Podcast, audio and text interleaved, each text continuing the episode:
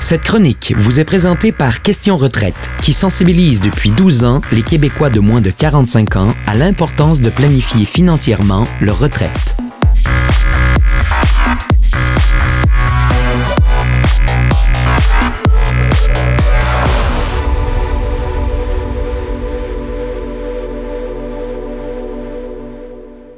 Rejoint en ligne Julien Michaud, qui est actuaire à l'Autorité des marchés financiers, justement, et qui est partenaire de Questions Retraite. Et on va passer à notre chronique Retraite. On se demande souvent combien on doit mettre de côté pour la retraite. Euh, certains diront, pour simplifier, qu'on doit mettre environ 10% de son revenu, mais est-ce que c'est vraiment ça? Ben, en réalité, c'est une approximation. Souvent, on va se dire ça pour euh, éviter d'avoir à faire plein de calculs compliqués. On va souvent entendre aussi qu'il faut avoir 70% de son revenu à la retraite, là, du revenu qu'on avait quand on travaillait. Ça aussi, c'est une approximation. Ça fonctionne pour beaucoup de personnes, mais ça dépend vraiment de ce qu'on veut faire à la retraite et ça dépend de nos revenus. Donc, si on veut avoir des chiffres plus précis, ce qu'on peut faire, c'est d'utiliser des calculateurs. Il en existe plusieurs en ligne, dont celui qu'on a réalisé à l'Autorité des marchés financiers avec Question Retraite. Donc, c'est l'outil Mon plan, je le fais maintenant. Et en répondant à seulement quelques questions, on va savoir un peu de un, si je change pas mes habitudes, c'est quoi que je vais avoir à ma retraite à chaque année? Et une fois qu'on va avoir vu ça, peut-être qu'on va avoir le goût de mettre un petit peu plus de côté. Donc, on va voir combien il faut mettre de côté de plus pour atteindre nos objectifs financiers à la retraite. J'aime ça, une genre de simulation avec deux scénarios différents. Puis un calculateur, est-ce que c'est compliqué à utiliser? Ça prend combien de temps euh, pour utiliser l'outil? Ben, en moyenne, les gens, là, on a environ 20 000 personnes qui l'ont utilisé l'année passée, puis ont ils ont pris 5 minutes environ. Donc, c'est pas très compliqué. C'est une quinzaine de questions à répondre. Donc, on l'utilise une fois, ça nous donne des résultats, puis après ça, on peut ajuster nos habitudes en conséquence. Absolument. Est-ce qu'il faut avoir à portée de la main tous les documents? Là, je pense, à exemple, nos relevés de la Régie des rentes, euh, nouvellement appelé Retraite Québec, bien sûr. Est-ce que ça prend beaucoup de documents avec nous? On n'est pas obligé de les avoir. C'est ce qui est intéressant de cet outil-là c'est sûr que si on les a avec nous, ça va être encore mieux. On va avoir des résultats plus précis. Mais sinon, l'outil va évaluer euh, les sommes qu'on va avoir justement de Retraite Québec. Ça va évaluer les sommes qu'on va recevoir euh, de la sécurité de la vieillesse. Et même si quelqu'un le régope, ça va évaluer euh, les sommes qu'il pourrait avoir de ce régime-là.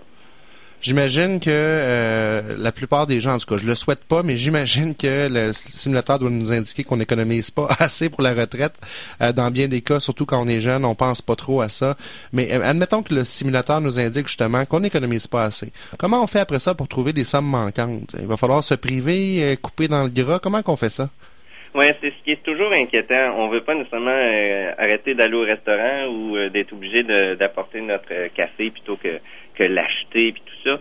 Ce qu'on a réalisé aussi avec Question Retraite, c'est un guide qui s'appelle le guide des 99 trucs pour économiser sans trop se priver. Et c'est là la clé, là, le sans trop se priver.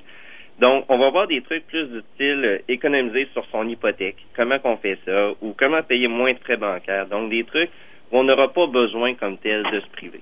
Excellent. C'est ça qui fait peur aux gens, je pense, de dire je vais mettre des sous de côté pour demain, mais par contre, euh, je dois vivre encore aujourd'hui, puis c'est tout un équilibre là-dedans, tout un art. Donc, euh, ça a l'air assez complet ton calculateur. J'imagine que quand on l'utilise, on n'a plus besoin de faire appel à un professionnel. Non, non. en fait, ça va toujours être une bonne idée de faire affaire avec un professionnel parce que l'outil ne dira pas dans quoi investir ensuite. Il passera pas à l'action à notre place. Euh, donc, faut absolument faire affaire avec un professionnel pour s'aider. Puis, on le sait, on a des études qui démontrent que les gens qui vont faire affaire avec un professionnel vont adopter plus de comportements financiers, là, des bons comportements, des comportements avisés. Et même, il y a plus que ça, il y a des études qui démontrent que les gens qui font affaire avec des professionnels depuis, mettons, 4 à 6 ans, vont économiser en moyenne ou accumuler en moyenne 60 de plus que ceux qui n'auront pas bénéficié de conseils. Ça fait une grosse différence. Absolument. En terminant, est-ce que tu as un truc, euh, le, fait le truc financier de la semaine à partager avec nous? Oui, ce serait tout simplement de magasiner ses assurances. Autant les assurances automobiles, habitation, assurance vie. Il faut comprendre qu'il n'y a aucun assureur qui offre toujours les mêmes prix, peu importe la personne. Donc souvent, on va demander à nos amis, là, c'est quoi ton meilleur assureur? Ils vont nous répondre, mais c'est pas nécessairement le même pour nous. Donc, ça dépend par personne. En assurance auto, la prime peut varier de 200, 300, puis même 400 dollars d'un assureur à l'autre pour la même assurance. Wow, ça peut faire de grandes différences. Julien Michaud, merci beaucoup, qui est actuaire à l'AMF, l'Autorité des marchés financiers, et partenaire de Questions Retraite. Merci, Julien, d'avoir été avec nous. Merci. Le truc du jour est tiré du e-book des 99 trucs pour économiser sans trousse privée, disponible gratuitement au questionretraite.ca.